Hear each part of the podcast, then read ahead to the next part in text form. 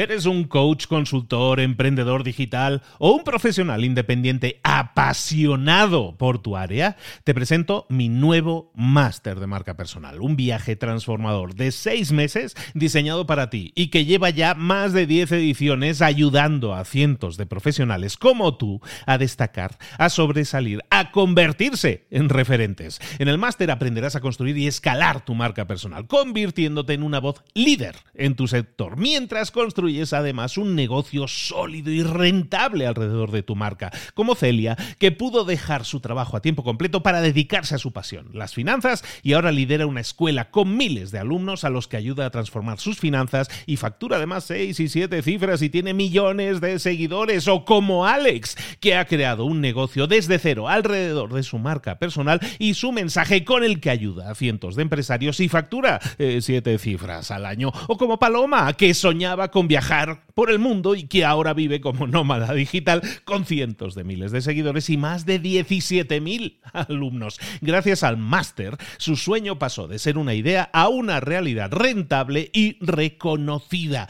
Este es el momento de que tú también dejes tu huella, de influir y de vivir por fin de tu pasión. Visita librosparaemprendedores.net barra marca y descubre muchas más historias de éxito de gente que confió en nuestro método. En junio comenzamos además la nueva generación y añadimos más novedades, más servicios y más soporte que nunca. Únete a la élite de profesionales que ya están cambiando sus vidas. ¿Estás listo? ¿Estás lista para desarrollar tu marca personal y ser nuestra próxima historia de éxito? Pues visita librosparaemprendedores.net barra marca y comencemos.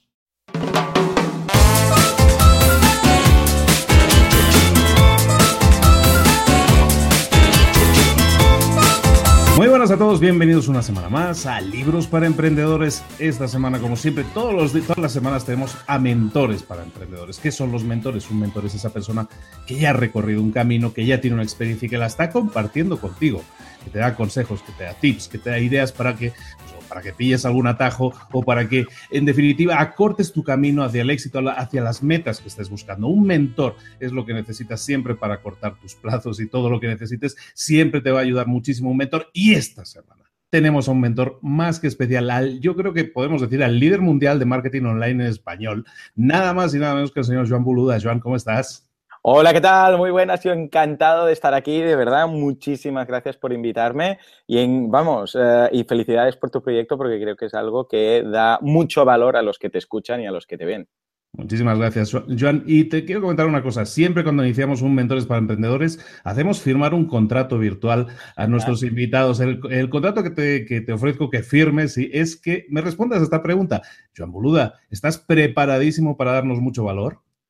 Lo estoy está preparado, acaba de firmar el contrato y por lo tanto le vamos a hacer responsable, se lo vamos a reclamar al final, pero yo creo que nos va a dar muchas alegrías en el, día de hoy. ¿Quién es Joan Boluda? Joan Boluda lo conocerás seguramente porque es el podcaster de referencia en España en temas de negocios, es el líder a nivel internacional, tiene un, bueno, iba a decir tiene un podcast, tiene una recua de podcast, no sé cuántos tiene, porque tiene eh, marketing online, tiene el de WordPress eh, Radio, tiene el de así lo hacemos, tiene veganismo, porque el señor también es vegano, y como tienes tiempo, ah, y como tiene tiempo, como le sobra el tiempo, pues también hace, y ahí está en su, en su plato, también hace un, un videoblog, que también es diario con entrevistas.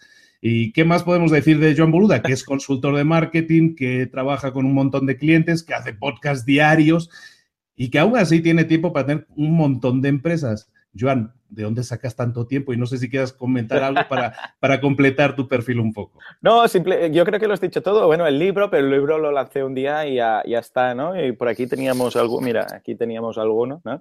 Pero, ah, pero muy bien, yo creo que lo has resumido estupendamente. Uh, dicho así, parece mucho, ¿eh? Ahora, incluso yo me pienso, ¿cómo lo hacemos esto? Uh, bueno, te digo algo. En realidad, yo creo que, bueno, todos sabemos que todos tenemos 24 horas al día y que nadie puede hacer trampa ahí. está en aprovecharlas muy bien. Entonces, yo siempre digo lo mismo. Yo, sin la organización que tengo de time blocking, de gestión del tiempo, esto sería imposible, sería de locos. Entonces, yo utilizo lo que se llama el time boxing o time blocking, que básicamente quiere decir que cualquier actividad que tengas pensada hacer, lo que tienes que hacer es ponerle una fecha y un día, un día y una hora. Es decir, tal día, tal hora voy a hacer esto. Ah, ¿Por qué lo digo? Y esto parece muy coherente, ¿no? Muy intuitivo, pero mucha gente no lo hace. La gente sabe que tiene que hacer cosas, pero no pone fechas. O se tira demasiado de lo que son las listas de tareas, ¿no? Las to-do list, y va quedando todo ahí. Entonces, claro, que tengo que hacer todo esto y lo miras y dices, uy, esto me da pereza, esto no sé qué, bueno, y va quedando y se enquistan ahí las cosas, ¿no? En cambio, cuando tú tienes que hacer time blocking, tú de alguna forma tienes luego que rendirte cuentas a ti mismo, ¿no? Llega o yo qué sé, el lunes a primera hora o el miércoles a la tarde, vas a tu calendario y dices, ahora tengo que hacer esto. Y tengo tiempo reservado para hacer esto, ¿no? Yo en el curso de productividad hay un capítulo que es gestión del tiempo y ahí cuento cada día cómo lo hago yo a nivel personal. Es decir, en este caso, pues yo, porque me despierto muy pronto, yo me despierto cada día a las cuatro y media y empiezo a trabajar, ¿no? Ah, no digo que todo el mundo tenga que hacer esto, ¿eh? Yo lo que digo, bueno, esto es porque históricamente era la hora que me tocaba darle el biberón a mi, a mi peque, ¿no? Entonces quedaba desvelado. Ahora ya tiene siete años, siete años el peque, o sea, que hace siete años que despierto a las cuatro y media. Pero la idea era que, claro, entre que yo me despertaba, le hacía el biberón, tenía que eructar el niño, bueno, se le tenía que escalfar la leche y tal, yo quedaba desvelado. El niño después se iba a dormir, pero yo quedaba con los ojos así, ¿no? Digo, ¿y ahora qué hago? Y ahora esta hora, ¿no?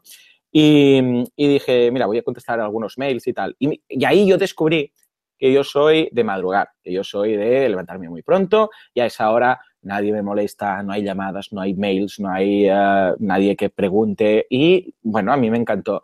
Hay gente que es nocturna, hay gente que prefiere hacerlo por la noche, ningún problema, pero la idea es colocar lo más importante que tienes que hacer eh, en el día en algún momento del día. Porque si no, ¿sabes qué pasa? Que no se va a hacer.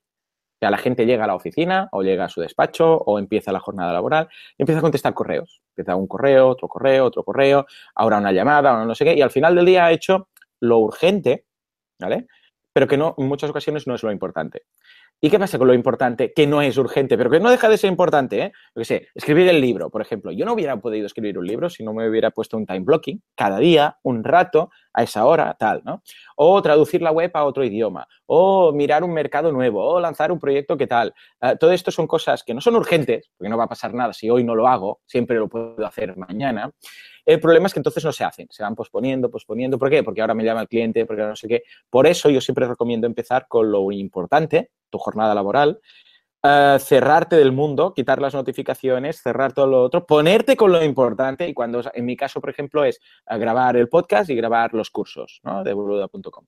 Y cuando ya he acabado eso, que más o menos estoy durante la mañana haciéndolo uh, de 5 más o menos de la mañana a 8 y pico, hasta que me toca llevar los niños al cole, yo ya he hecho lo importante. Es decir, hago entonces el parón, me voy al cole con los niños, no sé qué, vuelvo y a las nueve, nueve y pico de la mañana, yo ya he hecho lo importante.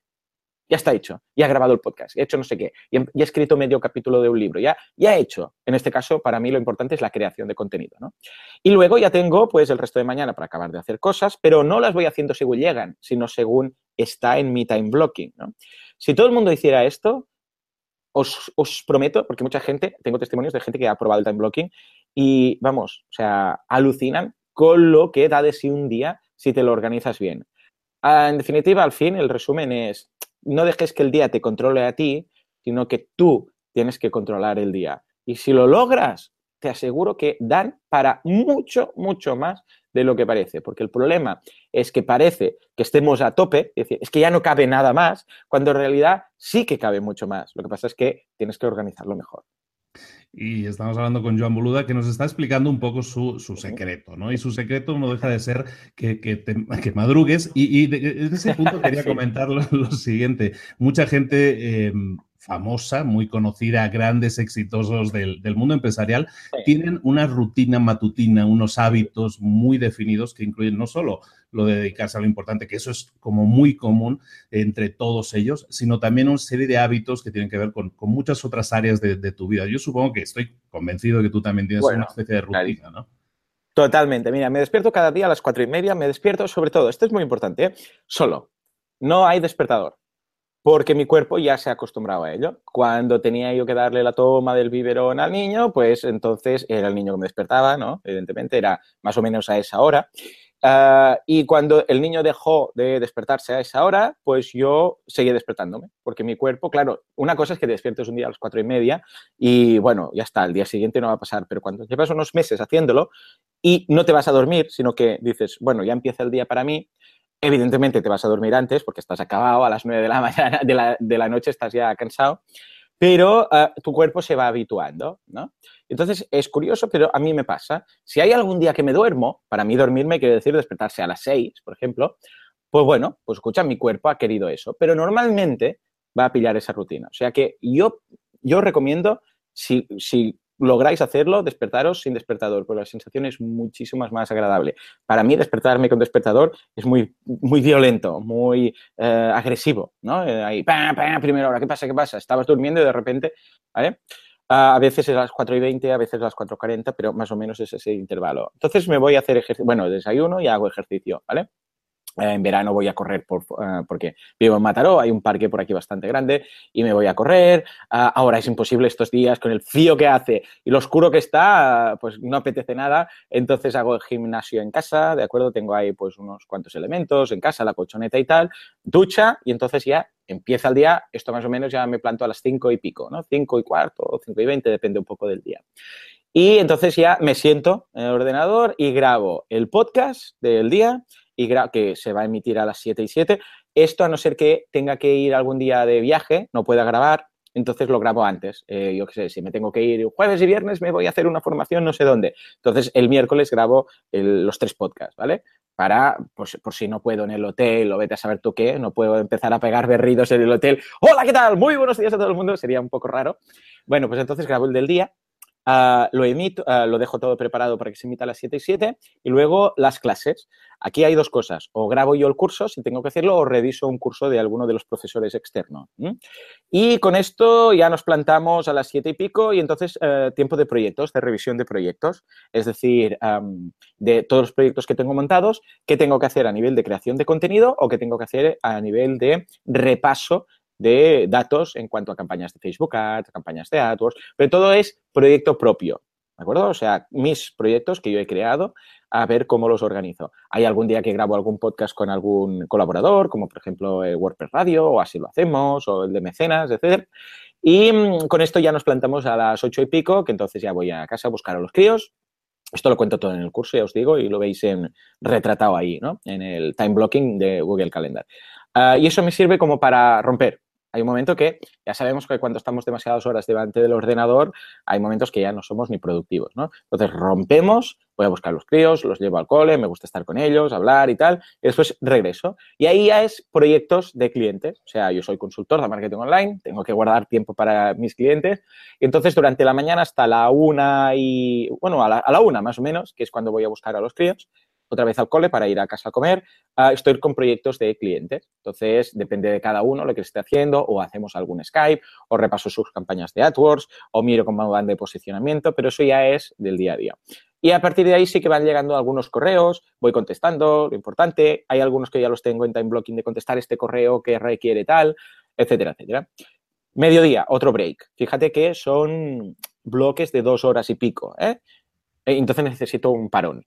Todos, de hecho, necesitamos un paro. Lo que pasa es que a veces no nos damos cuenta. ¿eh? A veces estamos eh, ofuscados con algo que no nos sale, cuando en realidad lo que deberíamos hacer es parar media hora, ir al gimnasio, ir a pegarnos una ducha, ir a llevar a los niños al cole, volver y de repente, oh, lo ves todo mejor, ¿no?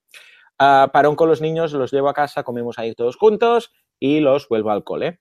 Ah, entonces tengo una clase de inglés cada día, de 3 a 4, cada día, cada día, cada día recibo una clase de inglés porque es vital, importantísimo. Además tengo clientes extranjeros y tengo que estar al nivel. Una cosa es ser yo el cliente cuando tienes ah, proveedores americanos, que les da igual tu inglés, pero cuando son clientes tienes que tener un nivel decente.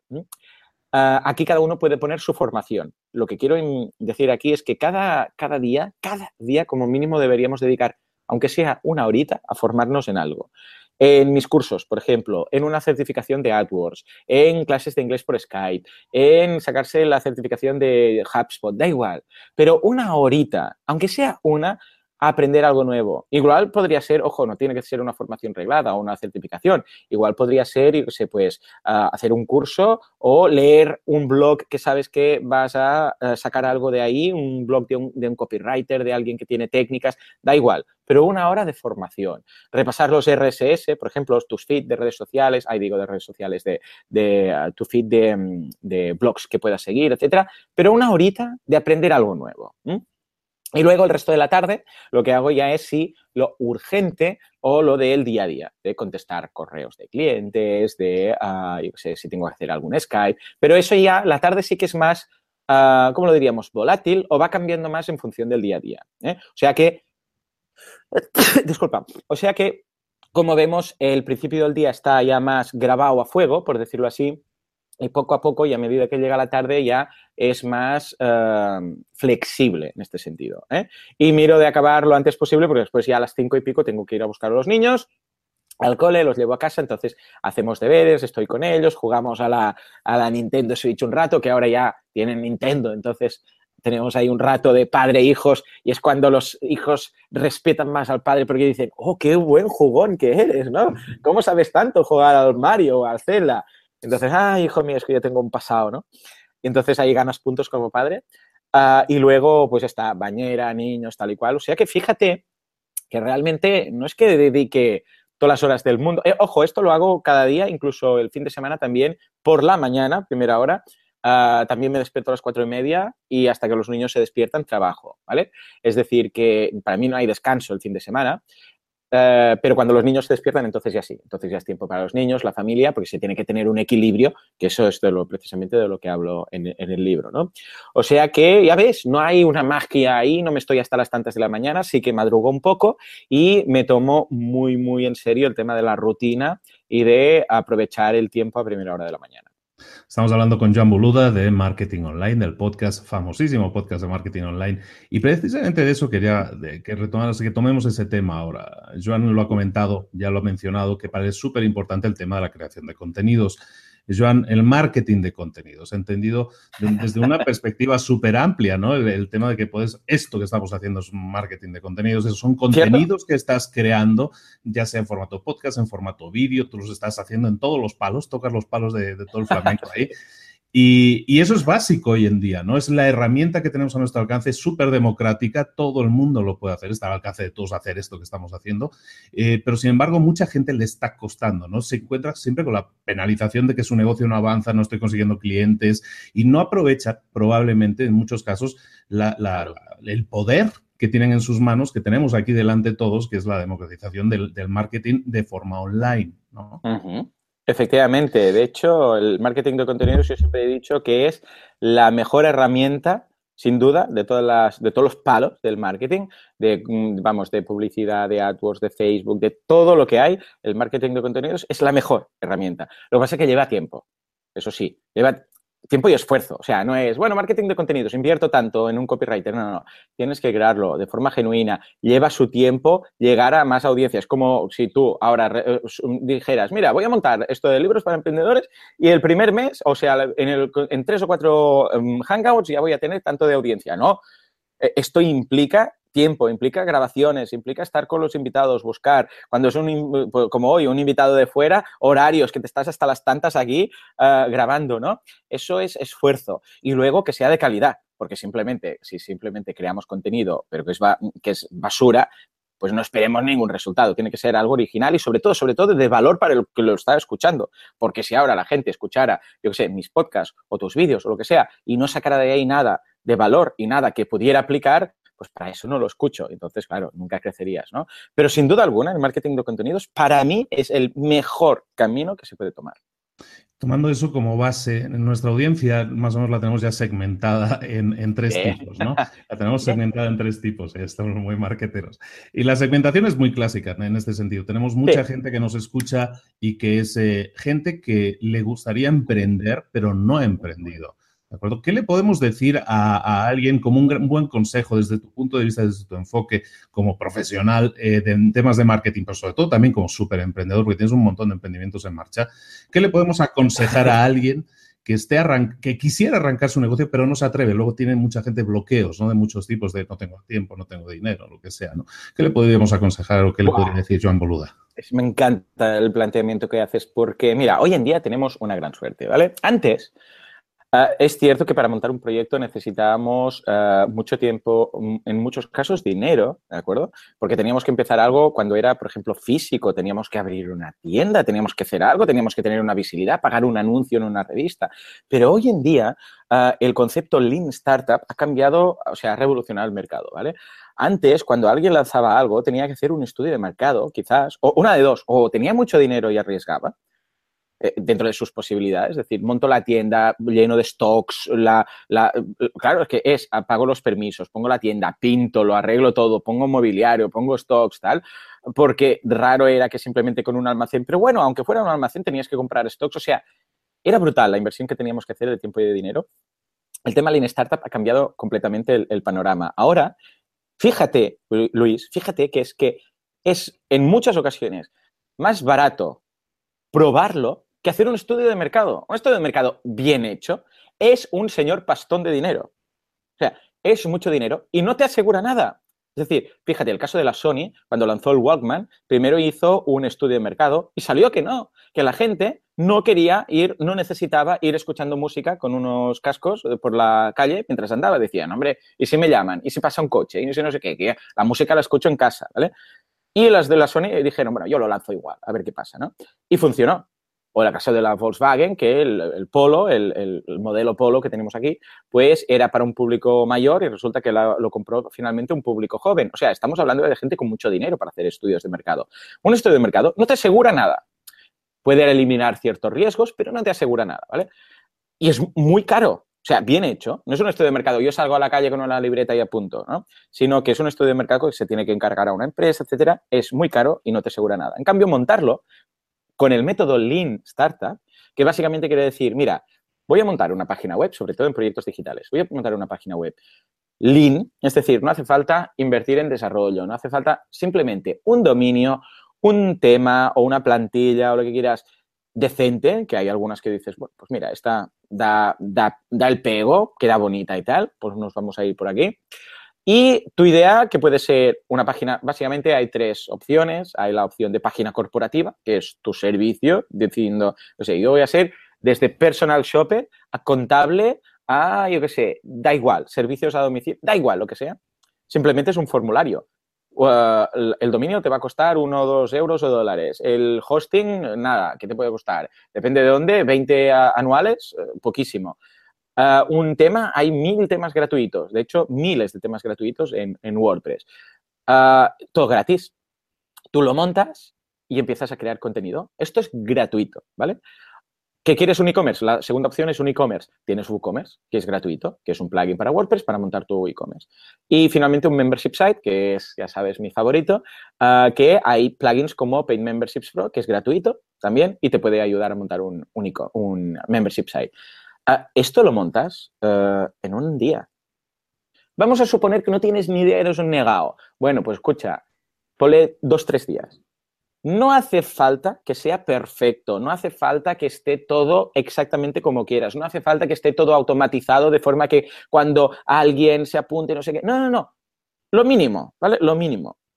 Tú lo montas en un par o tres de días y si funciona, fantástico. Si no funciona, lo peor que puede pasar es que hayas aprendido a montar un membership site, que hayas aprendido a montar una web corporativa, que hayas aprendido a montar un e-commerce, ¿vale? Por eso digo, primer punto, uh, empezad Lean Startup. No empecéis, voy a meter todo el dinero, todos mis ahorros, no empecéis con, voy a estar seis años preparándolo. No, no, cagada. O sea, lo que no puedes hacer es decir, voy a estar seis meses o un año preparando un proyecto que tal y que cual, porque eso sí que es un riesgo porque esos seis meses o ese año dejas de ingresar, esos seis meses o ese año es un, coste de oportunidad brutal para otras cosas que podrías estar haciendo. Lo que tienes que hacer es lanzar en pequeño, lo que se llama el producto mínimo viable. El producto mínimo viable es lo mínimo que necesitas para ver, porque al fin y al cabo, cuando lanzas un producto mínimo viable en la startup, lo que quieres no es ingresar dinero.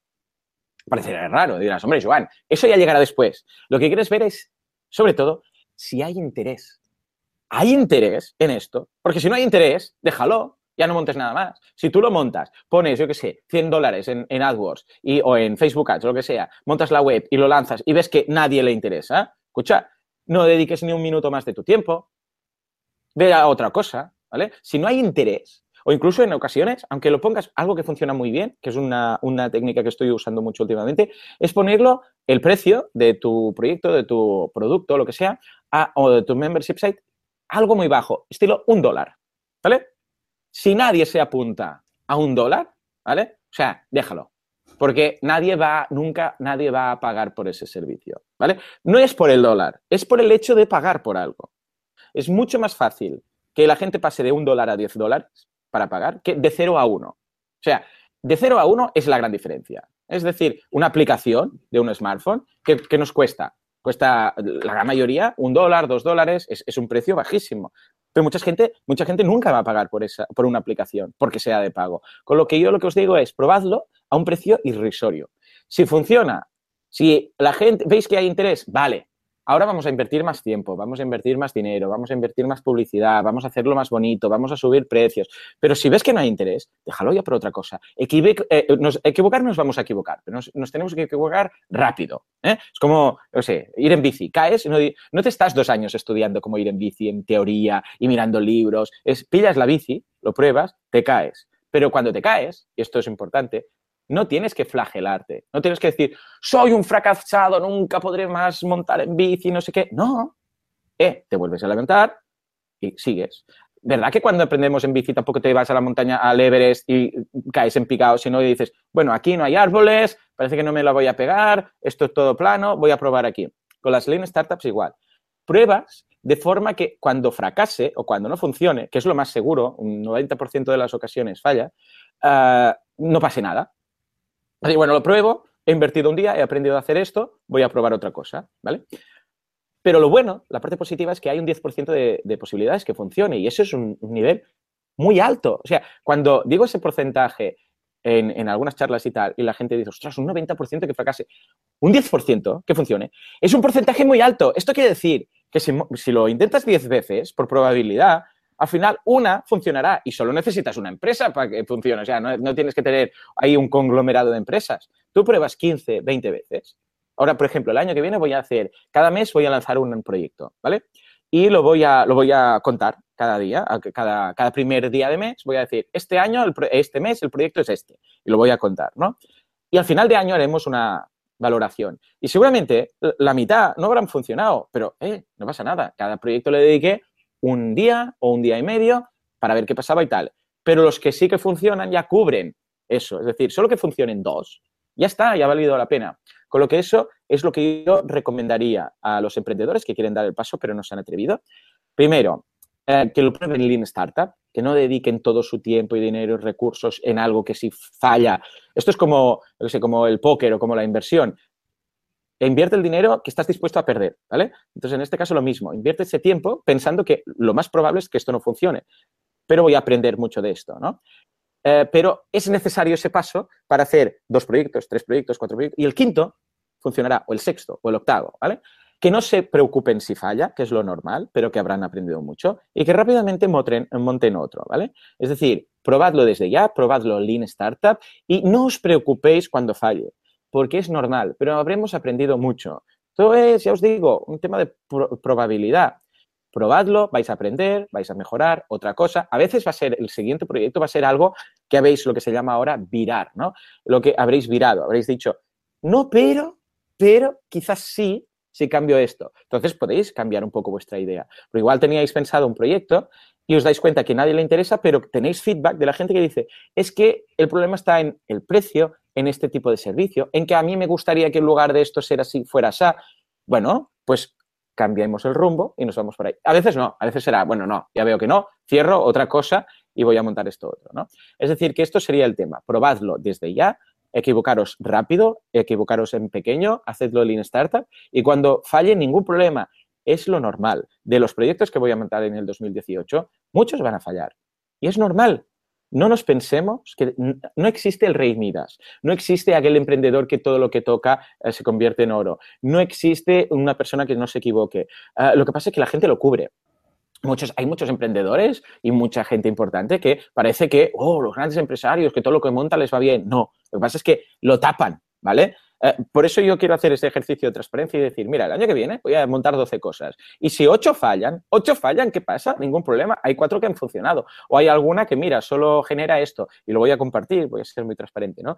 Y, es normal, porque es que si no, la gente, toda esta gente que, demuestra que son grandes empresarios y todo lo que tocan es oro, uh, mina la confianza de la gente normal.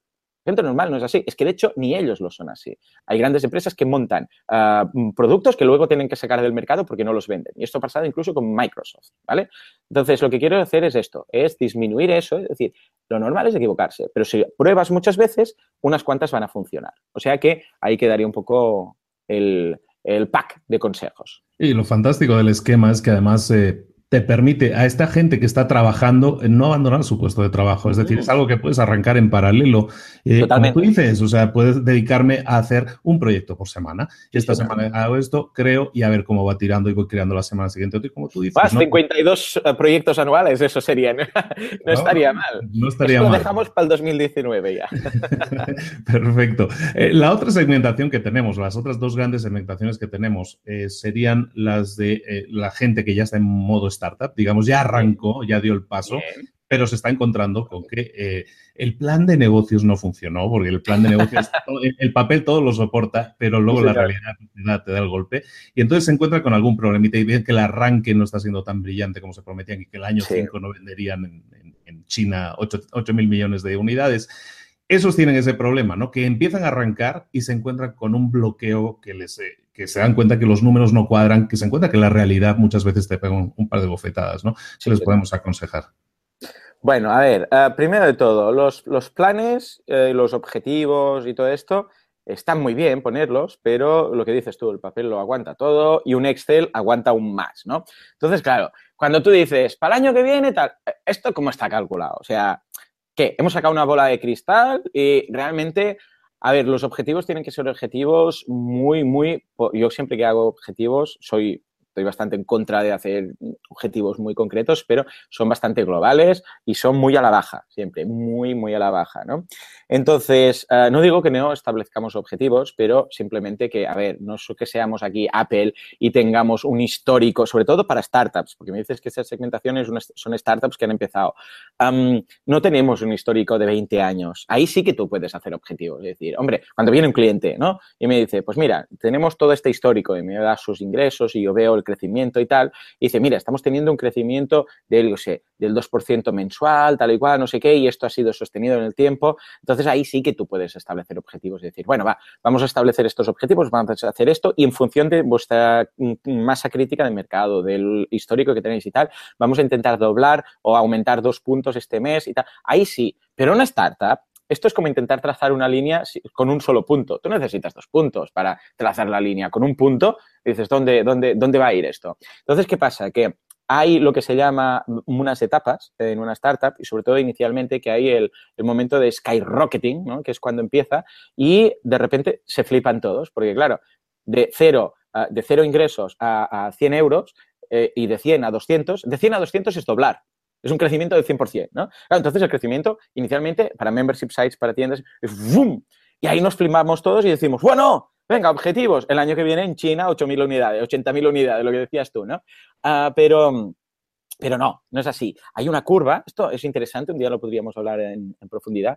Ah, hay una curva muy rápida de crecimiento y después ya se establece un crecimiento, va bajando, va bajando. Ahí todos, pánico, pánico, ¿cómo puede ser? ¿Por qué no estamos subiendo más? No, porque es normal tú tienes unas limitaciones, tienes un mercado crítico, si tú tienes ah, un tanto por ciento de mercado, cuando estás llegando a ese porcentaje, poco a poco irás que va bajando, ¿no? Entonces es cuando debes decir estrategia de, crecimiento. Inicialmente es la estrategia de lanzamiento, pero esto es como un cohete. Cuando sale el cohete ya sabes cómo va. Después hay una fase que se desacopla una parte del cohete y hay otra que va más poco a poco y va viajando y tal, ¿no? Y ya no es el despegue inicial. Esto pasa exactamente lo mismo. Ah, tenemos que decir, vale, hemos llegado aquí, que es cuando te das cuenta de que está ahí. Bueno, nuevos productos, nuevos mercados, nuevos segmentos. Entonces, cuando debemos pensar, vale, si no estamos creciendo o queremos, ahora ya hemos llegado a esta etapa que no cunda el pánico, ahora aquí podemos hacer varias cosas para seguir creciendo. Una es, por ejemplo, los nuevos mercados. Es decir, vale, estamos vendiendo en este mercado, por ejemplo, latinoamericano, ¿qué tal si nos vamos al estadounidense o al británico o al alguno que, por ejemplo, en nuestro caso desde España, es cuando ya tenemos cubierta la zona ah, de la península, vender en islas o irnos directamente a Latinoamérica. Por el tema del idioma, que nos es mucho más fácil. Tenemos un mercado latente brutal en Latinoamérica y parece que cuando hablemos de externalizar siempre nos tengamos que ir a Estados Unidos. ¿Para qué? O sea, si tenemos un mercado, y lo mismo para desde Latinoamérica, eh, pues mercado español, ¿no? Es decir, pensemos en esto que no nos complica la vida con idiomas, porque claro, traducir la web no es lo de menos, o sea, es lo de menos. Lo importante es el soporte, cómo lo vas a dar, el eh, contenido, cómo lo vas a crear. Claro, ¿qué? Vas a, mm, si haces un podcast, lo vas a hacer también en inglés. Si, si haces un blog, también lo vas a escribir en inglés. Ah, claro, todo esto pensémoslo. Y en Europa es peor, porque desde España, por arriba, francés. Para la derecha, bueno, para el norte, eh, digo, para el este tenemos eh, italiano. Para el oeste nos vamos a hablar con, en portugués. Para abajo en africano. O sea, es muy loco aquí el conglomerado de idiomas, o sea que pensemos en nuevos mercados. Otra estrategia es nuevos productos. Es decir, vale, dentro de nuestro mercado, en lugar de irnos a otro mercado, lancemos un producto nuevo. Entonces, este producto, aprovechando nuestra masa de mercado, creemos que puede interesarle este producto a nuestro perfil de cliente. Ya no es empezar desde cero, porque si tú ya estás, ya has hecho el skyrocketing, entonces tú puedes hacer un, newsletter, por ejemplo, a todos tus ah, clientes y decirles, hey, mira, a través del feedback hemos pensado en lanzar este nuevo producto. Claro, ahí, por ejemplo, fíjate que no tienes que buscar nuevos clientes, sino que a los mismos puedes crearle un nuevo producto de interés. O buscar otro segmento dentro del mismo mercado, buscar un segmento aparte, ¿no? Es decir, mira, por ejemplo, en tu caso, ¿no? Ahora decíamos, necesitamos eh, esos que quieren dar el paso. Pues mira, les pueden ofrecer estos productos de esta información. Pero los que ya lo han dado, claro, eso ya no les sirve esos consejos que estábamos dando ahora ya no les sirve. ¿Qué les podríamos hablar ahora? Bueno, pues de esto otro. ¿Qué les podría ofrecer ahora? Esto otro, ¿no? Fijémonos que es, en este caso, otro segmento, pero dentro de nuestro sector. No nos vamos a ir a un sector que desconocemos, ¿no? Que sería otra posibilidad, ¿no? Eso sería el, el, otro caso. Si nada de esto funciona, el problema es de comunicación. El problema es de, seguramente, de creación de contenido o que no hemos llegado a cubrir el mercado que queríamos cubrir. Porque claro, puede ser que sea un intento fallido, que tú despegues, querías llegar, dices por cálculos, un, imagínate que querías un 1% del mercado y no llegas, llegas a 0,1. Ahí, claro, no te pongas a nuevos productos, nuevos mercados y tal, porque es que el problema ha sido que hemos fallado y no estamos llegando. Y entonces ahí se requiere una estrategia de tiempo, dinero suerte. Que es lo que siempre digo. Tiempo, inbound marketing, crea un podcast, crea un, canal en YouTube, crea un, un post, eh, digo un blog, pero crea contenido de valor para hacer crecer esa comunidad. Seguramente cuando pasa eso es porque no tenías suficiente fuerza o masa crítica de mercado, eh, de, o masa crítica mínima de gente, de comunidad para lanzar el proyecto. O no tenías el segundo punto, que es el dinero. Porque claro, si no tienes tiempo, puedes tener dinero. Entonces, claro, si no tienes eh, dinero me refiero a pagar pagar en Facebook Ads, pagar en AdWords, pagar, es igual, lo que sea, para darte a conocer. Tú tienes el producto, no tienes comunidad, porque has empezado y no tenías tiempo, bueno, pues paga.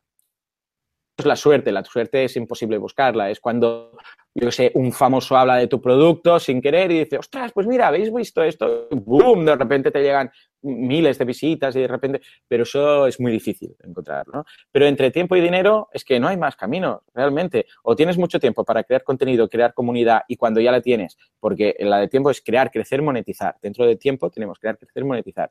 Es decir, tienes que crear un contenido hacerlo crecer en cuanto a comunidad y cuando tienes una comunidad, has llegado a una masa crítica mínima de comunidad, entonces es cuando lo das a conocer y lanzas el, producto, ¿no? Y dices, eh, todos los, yo qué sé, eh, miles de personas, los mil, dos mil, cinco mil, veinte no hace falta muchos, ¿eh?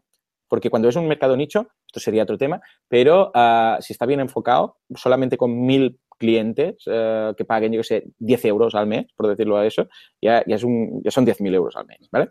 Para entenderlo, ¿no?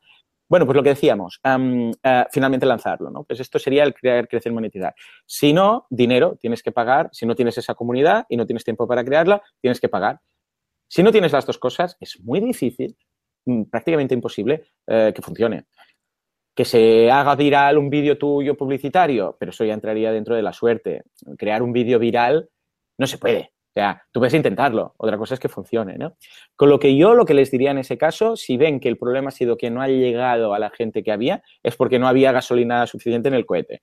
Entonces, que lo replanteen y digan, bueno, no cerremos, pero vamos a crear contenido para tener una comunidad a quien dirigir nuestro producto o vamos a invertir en redes publicitarias o un híbrido, decir, hombre, no tenemos mucho tiempo, no, tenemos, no podemos estar ahí dos años sin ingresar, pero tampoco tenemos ahí todos los millones del mundo, vamos a hacer un mix. Vamos a ir creando contenido cada dos días además vamos a invertir un poco en, publicidad. Tenemos unos cupones de Facebook o de AdWords, no sé qué, y vamos a ir jugando ahora los cupones de uno, ahora los cupones de otro con otra cuenta. Es muy cutre y tal, pero a veces hay restricción presupuestaria. A veces la gente no tiene dinero. Bueno, pues vamos a trampear un poco todo lo que podamos. Eh, prácticamente has respondido también al tercer nicho de mercado, que era, ah, que era el empresario que ya llega a esa meseta, ¿no? A esa, a esa meseta. Y estabas hablando tú de la diversificación, ¿no? De buscar otros canales, productos, incluso países, ¿no? Eh, efectivamente, estamos dándole un montón de soluciones, porque estamos hablando con Joan Buluda, ¿no? Experto en marketing online, consultor en marketing online y la referencia hispana en temas de podcast, de todo lo que tenga que ver con marketing. Joan, eh, estamos hablando continuamente, estás mencionando continuamente porque es la base de lo que tú predicas es el tema de, la, creación de contenidos y en eso el podcast y eh, como podcasteros que somos, el podcast, ¿qué, significa o qué ha significado para ti, la plataforma de podcast, qué ha significado para ti, para tu negocio? Ha sido un antes del podcast y después del podcast. O sea, ha sido un antes de Cristo y después de Cristo. Ha sido un punto de inflexión. Ha sido, y lo digo, le diré y lo repetiré esta la saciedad, la mejor decisión estratégica que he tomado en la vida, después de tener hijos, quizás, ¿no? Si se puede, profesional, diríamos profesional, ¿no? Porque te cambia la vida, tanto como, como a los hijos lo hacen, ¿no? A ver, yo monté el podcast porque yo era un gran, un ávido consumidor de podcast. Siempre me ha encantado. Como lo del Late Show. ¿Por qué he montado un Late Show? Porque me gusta eh, verlos. Y como me gusta, pues hay un momento que cuando lees muchos cómics, hay un día que dices, ostras, ¿podría dibujar cómic? O cuando lees muchos libros, hay un día que dices, yo quiero escribir mi libro, que eso es lo que hice. O cuando escuchas muchos podcasts, dices, yo quiero montar un podcast, ¿vale? Entonces, una de las cosas que me ayudó es que un podcast es extremadamente fácil de, de hacer de grabar. Solo necesitas, yo lo digo siempre, yo no tengo ni micros especiales ni nada, grabo con esto, que es el, los auriculares de, Apple, ¿eh? ahí los tenemos, y grabo con el ordenador, los conecto con el Mac, con el portátil que tengo aquí, no, no tengo nada especial, no tengo tablas de sonido, no tengo nada, y grabo con un programa gratuito que se llama Audacity, y ya está. O sea, inversión cero. Bueno, si no tienes iPhone, pues cualquier altavoz de estos que te cuesta, que te cuesta cuatro duros, ¿vale? Y para mí, ya te digo, ah, yo lleva, mira, en tres meses de podcast capté más clientes que en cinco años con el blog, para entendernos, ¿vale? De hecho, el programa número 100 de mi eh, podcast, creo que es el 100, analicé un caso de éxito, que es precisamente el caso de éxito propiamente del podcast, y ahí hablo de, de los clientes que he captado, etcétera. Me abrió un mundo completamente distinto. ¿Qué pasa? Tú ahora vas a crear un blog sobre cualquier cosa, sobre Apple, sobre series de televisión, sobre... Da igual, lo que quieras, ¿eh? da igual. Ah, y vas a tener competidores, vas a tener tantos competidores, tantos, que es que es imposible memorizarlos incluso. Ah, tú vas a Google y pones podcast de, ahí digo podcast, blog de, lo que sea, blog de cocina, blog de Apple, blog de... Te van a salir tantas, tantas, tantas referencias que es imposible mm, encontrar algo ahí, ¿vale? Si te metes ahí, es la ley de la jungla. En cambio, hoy en día, ¿de acuerdo? O sea, diciembre del 2017, haces lo mismo con un podcast y se reduce a, o sea, es una milésima parte. Es decir, tú ahora buscas, ¿de qué, de qué hay más podcasts? Los temas más típicos en podcasting ahora actualmente es Apple, sobre todo, porque Apple, gracias a Apple Podcast es lo que es, por iTunes, ah, series de televisión, uh, yo qué sé, mm, poca cosa más. O sea, esos, vamos a poner esos dos. Uh, hilos, porque hay los hilos, pero son decenas de podcasts. Es decir, pues habrá, yo qué sé, 10, 20, 30 de los que más, ¿eh? Estoy hablando de un tema, el más recurrente, yo sé, temas de Apple o temas de series de televisión y tal, ¿no? Tenemos de, economía o de marketing, ¿vale? Que quizás son los que más. Eso es una broma comparado con el nivel de podcast, uh, de blogs que hay sobre el mismo tema. Entonces, Y en el 2014, cuando empecé, aún había menos, ¿no? Con lo que, ¿qué pasa? Que te das a conocer de una forma mucho más rápida. Ahora, hoy en día, tenéis la ventana de la oportunidad de crear un podcast. ¿vale? De crear un podcast en el cual habléis de vuestro tema. Evidentemente, tenéis que ser fluidos, pero tampoco os preocupéis por decir, es que no soy fluido, es que soy muy... Si escucháis mis primeros 50 podcasts, o sea, yo me da vergüenza ajena escucharlo, o sea, cuando lo escucho me pongo, me sube los colores. ¿Por qué? Porque lo hago muy mal, ¿vale? Ah, pero lo hice, lo importante no es hacerlo perfecto, es hacerlo uno. Es hacerlo y la constancia. Porque el primero que hagáis va a ser el peor. Va a ser el peor. ¿eh? Es que si no es el peor, vas a menos. O sea, no. Sincerémonos, va a ser el peor. Haz otro, haz otro. Y, ves haciendo uno, otro, otro, otro. Y, tú ves tirando, te ves tirando. Cuando hayas hecho 50, cuando hayas hecho 100, habrás mejorado muchísimo. ¿Vale? Es como lo de las Lean Startup que decíamos antes. Tú haz una, otra, otra. Y ya vas a ir mejorando. ¿no? A mí me ha marcado, ya te digo, un antes y un después. Gracias a eso, eh, ahora llego a una audiencia, ya son más de 20.000 personas que se descargan el podcast cada día, que me escuchan de lunes a viernes. Ah, cuando lanzo ahora un proyecto, claro, tengo una comunidad muy grande. Cuando lanzo un proyecto que les interesa, yo lanzo muchos proyectos a lo largo del año y muchos no los digo en el podcast porque es que son cosas que casi, casi que sería spam, ¿no? Pero cuando lanzo algún proyecto que creo que les puede interesar a, mi público, ah, vamos, ah, cinco días ya estaba monetizado, ¿no? Con lo que eso me ha dado la, fuerza de tener una comunidad que antes no lo tenía. Antes mm, tenía que, los clientes, por suerte, siempre me han, ido, me han ido llegando, pero dependía mucho más de los clientes y ahora, gracias a los proyectos que voy montando, de temas de programación, de temas de marketing y tal, pues podría, yo, yo ahora estoy en un momento en el cual podría dejar de hacer consultoría de marketing. ¿Vale? O sea, podría renunciar y decir, ya no hago más de consultor, simplemente vivo del podcast, de los proyectos, de los cursos, etcétera, ¿no? Pero me gusta, me gusta mucho. Entonces, claro, ahora me permite, por ejemplo, yo ahora tengo lista de espera para el servicio de consultoría hasta julio del 2019, ¿vale? Para que te hagas la idea. Ah, yo, uh, ¿por qué? Porque cada cliente es un mundo. Entonces, cuando pillo un cliente, Ah, es un mes de estudio del mercado, ver qué pasa, enterarme, analizar sus datos, analytics, tal. Esto no es escalable.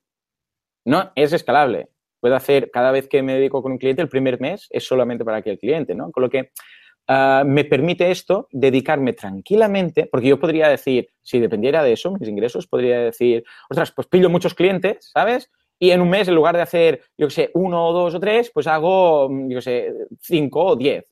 Pero claro, eso bajaría el nivel de calidad, el tiempo que le puede dedicar a cada cliente y tal. Y ahora me puede, gracias al podcast y haber montado todo esto, me puede permitir el hecho de decir, pues mira, eh, voy a dedicar el tiempo que haga falta a cada cliente. Entonces, si hay lista de espera y gente renuncia a apuntarse porque tienen que esperar año y medio, pues bueno, lo siento mucho, les puedo recomendar a algún colega de profesión y tal, pero ahora me lo tomo como un, como un pequeño hobby eh, que me gusta. Es como una especie de Sherlock Holmes, yo soy muy adicto a Sherlock Holmes, y cuando, cuando pilla un caso, se dedica solamente a ese caso, ¿no? Y eso lo implica todo y tiene que viajar y tiene que analizar. un poco me pasa lo mismo, no estoy con 20 clientes, estoy con ese cliente y disfruto más analizando el mercado, aprendiendo sobre el mercado. Si tengo que invertir más o menos horas, me da igual, porque forma parte, es profesional, pero además lo disfruto. Puedo elegir bien los clientes, puedo empaparme del mercado y eso es algo que hace que disfrute mucho la consultoría. No vas con prisas, no vas con, ostras, es que me he pasado cuatro horas de más y ahora no tengo que facturar el coste de oportunidad. No.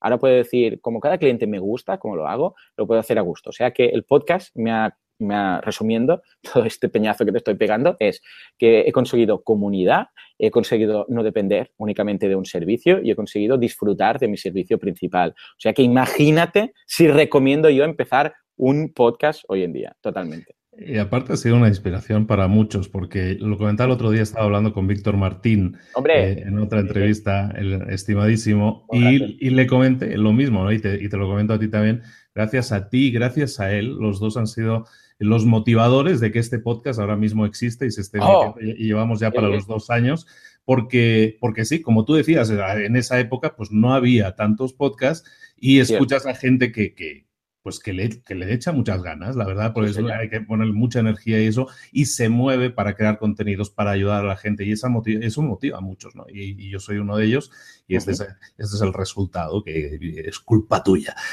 Pero, Entonces, muchísimas gracias por eso, por el ejemplo que también das en ese sentido como, como podcaster. Bueno, y el ejemplo de que sea diario, yo todavía no me lo llego a plantear, pero, pero bueno, todo llegará, todo llegará. Muchísimas gracias, eh, Joan, por todos esos comentarios. Quería estos libros para emprendedores. No me puedo ir sin preguntarte eh, qué par de libros podrías recomendar a este, ese gremio de emprendedores, de gente que quiere emprender que estábamos hablando, que, nos sigue. Mira, te voy a dar dos. El primero, que es el que siempre digo, cuando me preguntan, ¿qué libro? ¿Qué libro? El libro, el libro. El, el vuestro. ¿A qué me refiero con esto? Escribe tu propio libro.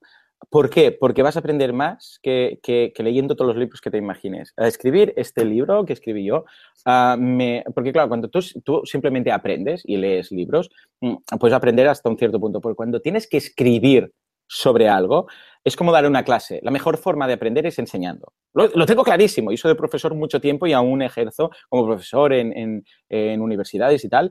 Y cuando tienes que prepararte una clase o cuando tienes que escribir un libro, tienes que pensarlo muy bien, mirar muy bien, investigar mucho. Yo, sea, yo lo que os diría es escribir vuestro libro. Y escribiendo un libro aprenderéis una barbaridad, porque no vale simplemente leer algo y decir, bueno, más o menos ya pilló la idea. No, no, no, porque vas a tener que contarlo. Y vas a tener que asegurarte que lo estás entendiendo y qué tal. O sea que escribir vuestro libro, o sea, tu libro es el libro que deberías leer una vez lo hayas escrito, ¿vale? Esto por un lado. Y por otro lado, si alguien dice, bueno, Joan, ya, pero queremos un libro para ir a buscar y tal y cual. Pues mira, hay un libro que se llama mm, Fundamentos de Psicología, de Dennis Kuhn, es un libro de texto, no es un libro, o sea, es un libro de, de, de hecho, de cuando estudié psicología, que también tengo la, carrera de psicología, porque me, me, gustó mucho el tema de conducta del consumidor. Entonces, a partir de ahí la hice, pero, pero tardé mucho en hacerla, pero la hice porque, digo, necesito a alguien que me guíe que leer, ¿no? Y este marco, este libro fue el que decidió que estudiara psicología, el que me hizo decidir, ¿no? Porque si entiendes cómo piensa la gente, bueno, esto o sea, es un libro además que se lee súper rápido, se lee muy bien, está en inglés, está en español. Ah, es un libro que, cada capítulo te va, son los fundamentos básicos de psicología para entender luego la psicología del comportamiento, la psicología del desarrollo. Y es un libro que te va a servir para todo en la vida, para, para a nivel profesional, a nivel ah, personal, a nivel de, yo sé, para los hijos, porque hay psicología del desarrollo que, y te dice cada etapa a los niños por qué pasan, cómo pasan. Entonces entiendes a tus propios hijos, entiendes a los clientes, entiendes y es apasionante cuando habla del cerebro, cuando habla... Es que es una pasada, es un libro que, sea lo que sea lo que te dediques, a nivel profesional, a nivel personal, te va a ayudar mucho y evidentemente lo vas a poder aplicar a los negocios. Es un libro que no es de negocios, pero es una base fundamental para crear cualquier negocio. Y también hay que recomendar, que no lo ha hecho, y ya vamos a hacer ahora un momento, Paco Umbral, hay que hablar de su libro. Eh, en, 100, años, todos muertos, o sea, y muchas gracias por cambiar el nombre porque era como un ataque a la alopecia, la frase original. Aquí tenemos el, libro, espera que cambio a... Efectivamente. Explícanos, por, qué es interesante tu libro? ¿Qué hablas ahí? ¿En qué, ¿De qué forma está enfocado tu libro? Porque a mí se me hace súper interesante la estructura cada capítulo te habla de herramientas, enfoques, cosas que tú tienes un poco que, meter en tu mente a la hora de, pues, eh, para emprendedores. A mí se me hace perfecto también una recomendación para emprendedores. Yo lo que quería era sobre todo ah, escribir un libro porque me detecté que los libros que habría ah, para emprendedores y tal se, basaban solamente en el emprendedor a nivel profesional. Y había ahí un lag brutal que digo, no se puede hablar de emprender a nivel profesional sin hablar de ah, a nivel personal. Sea, no se puede decir cómo montar un negocio sin mm, decir también que vas a tener que lidiar con la familia. No se puede hablar de eh, montar un negocio sin ver cómo gestionas el tiempo y yo que sé, cómo, por ejemplo, si emprendes desde casa, cómo hacerlo eh, para emprender desde casa. O sea, hay muchos libros a nivel de gestión para empresas que te hablan desde el DAFO, no sé qué, el coste de oportunidad, pero no te dicen, eh, por ejemplo, uno de los mm, temas que hablo es de la montaña rusa del emprendedor, de los bajones que tienes. Hay subidones y bajones. Un día estás, lo voy a petar, no sé qué, y el día siguiente estás deprimido en el más profundo de los pozos y a veces esto pasa el mismo día. O sea, hay un momento, y a veces pasa dentro de la misma hora, y un momento que dices, sí, recibes un correo que por lo que sea hay un trigger ahí y de repente dices, ¿qué estoy haciendo con mi vida? No sé qué. Se tiene que hablar de ese aspecto psicológico también. De eso lo de que te decía del libro de psicología. Ah, o el efecto Peter Parker. Nadie te va a hablar del efecto Peter Parker, ¿no? Que el síndrome de Peter Parker. Ah, ah, Peter Parker es un fracaso como persona, no tiene ni un duro, su tío murió por su culpa, su tía está arruinada, su trabajo no le desprecian, cobra cuatro duros, fatal. Eh, por, un, lado. Peter, eh, Peter, Pan, por otro lado, es un, es, un, éxito. Todo el mundo quiere ser uh, Spider-Man, sale en las, las, portadas de los periódicos, es un héroe, todo el mundo lo, vamos, todo el mundo le alaba, pero, pero son la misma persona. Eso es un problema. El empresario puede caer en ese síndrome una vez más. Puede ser un súper empresario, puede estar triunfando mucho y puede acabar mm, destrozando su familia. ¿Vale? De eso se tiene que hablar de todo eso no se puede hablar de cómo ser empresario sin hablar de cómo ser persona. Y de ahí que creciera, eh, que, apreciara, que escribiera esto y con un título tan, tan distinto, ¿no? En 100 años todos muertos, esto de que va, parece un libro más de, yo sé, filosofía, más que de emprendimiento, pero es un libro de emprendimiento, es un libro que lo que te dice es, no es un libro que entre en profundidad en cada tema, porque necesitaríamos un libro para cada tema. Yo lo digo al principio, digo, esto es un libro que te va a decir las pautas que tú tienes que tener en consideración para que luego tú investigues, ¿vale? Pues si no, deberíamos haber escrito una enciclopedia y aún me quedaría corto, ¿no? Es decir, ojo con esto, ojo con esto, investiga sobre esto, mírate esto y abro todas las puertas para que veas un poco el panorama, la situación, para que tú luego, con tu criterio, ah, haya, incluso menciono muchos libros, para esto mírate este libro, para esto lo otro, pero es que, ¿sabes qué pasa? Que si no, había libros muy puntuales de cosas muy concretas y no había un, no veías el panorama global, the, big picture, ¿no? Que dicen los americanos, el, es decir, pero ¿por dónde? Porque focalizas tanto que los árboles no te dejan ver el bosque, ¿no? Que dices, tira un poco para atrás. Mírate esto, pero no solo a nivel profesional, sino también como persona. Y ahora que ves todo el panorama, ¿vale? Ah, entonces decide por dónde ir, mira lo que tienes que mirar y tal.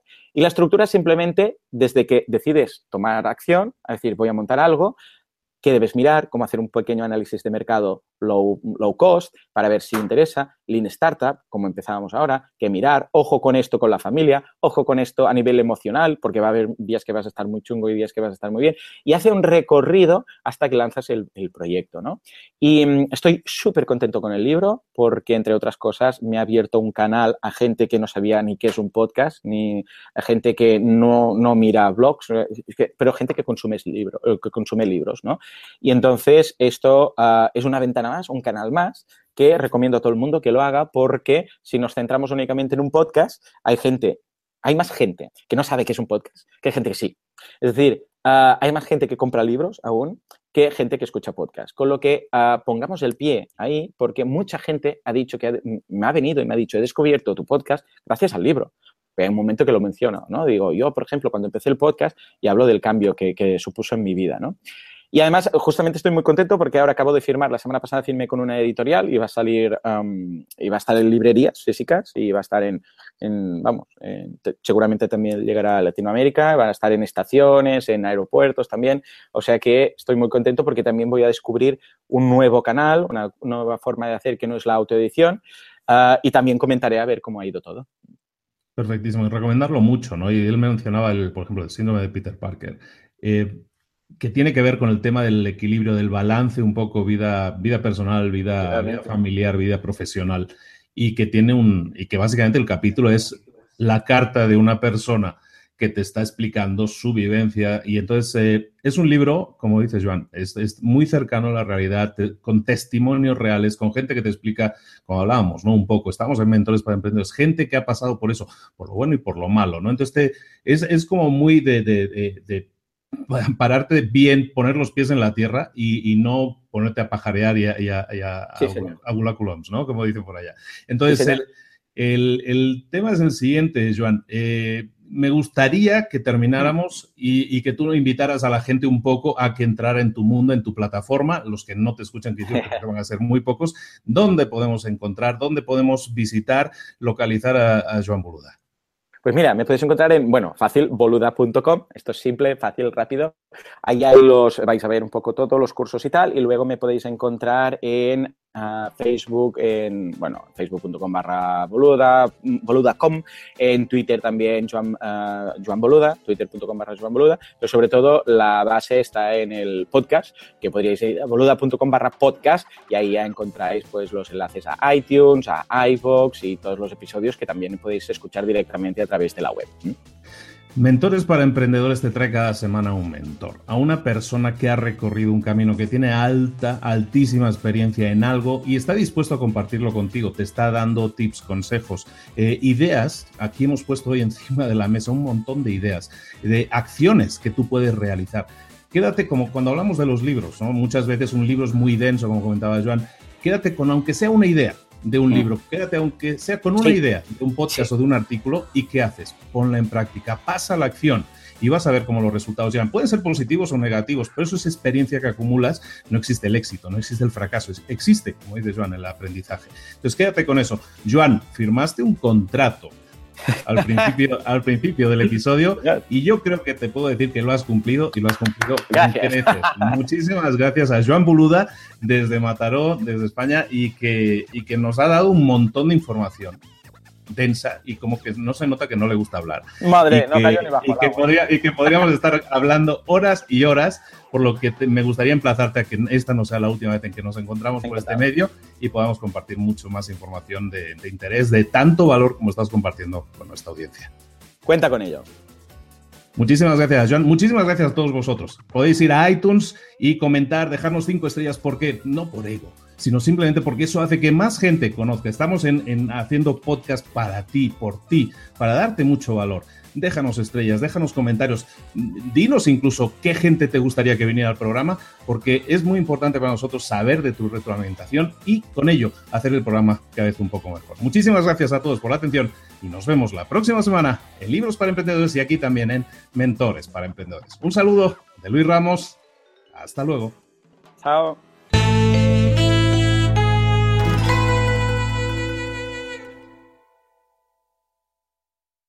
¿Eres un coach, consultor, emprendedor digital o un profesional independiente apasionado por tu área? Te presento mi nuevo máster de marca personal, un viaje transformador de seis meses diseñado para ti y que lleva ya más de 10 ediciones ayudando a cientos de profesionales como tú a destacar, a sobresalir, a convertirse en referentes. En el máster aprenderás a construir y escalar tu marca personal, convirtiéndote en una voz líder en tu sector, mientras construyes construyes además un negocio sólido y rentable alrededor de tu marca, como Celia, que pudo dejar su trabajo a tiempo completo para dedicarse a su pasión, las finanzas, y ahora lidera una escuela con miles de alumnos a los que ayuda a transformar sus finanzas y factura además seis y siete cifras y tiene millones de seguidores, o como Alex, que ha creado un negocio desde cero alrededor de su marca personal y su mensaje con el que ayuda a cientos de empresarios y factura eh, siete cifras al año, o como Paloma, que soñaba con viajar por el mundo y que ahora vive como nómada digital con cientos de miles de seguidores y más de 17.000 alumnos. Gracias al máster, su sueño pasó de ser una idea a una realidad rentable y reconocida. Este es el momento de que tú también dejes tu huella, de influir y de vivir por fin de tu pasión. Visita librosparaemprendedores.net barra marca y descubre muchas más historias de éxito de gente que confió en nuestro método. En junio comenzamos además la nueva generación y añadimos más novedades, más servicios y más soporte que nunca. Únete a la élite de profesionales que ya están cambiando sus vidas. ¿Estás listo? ¿Estás lista para desarrollar tu marca personal y ser nuestra próxima historia de éxito? Pues visita librosparaemprendedores.net barra marca y comencemos.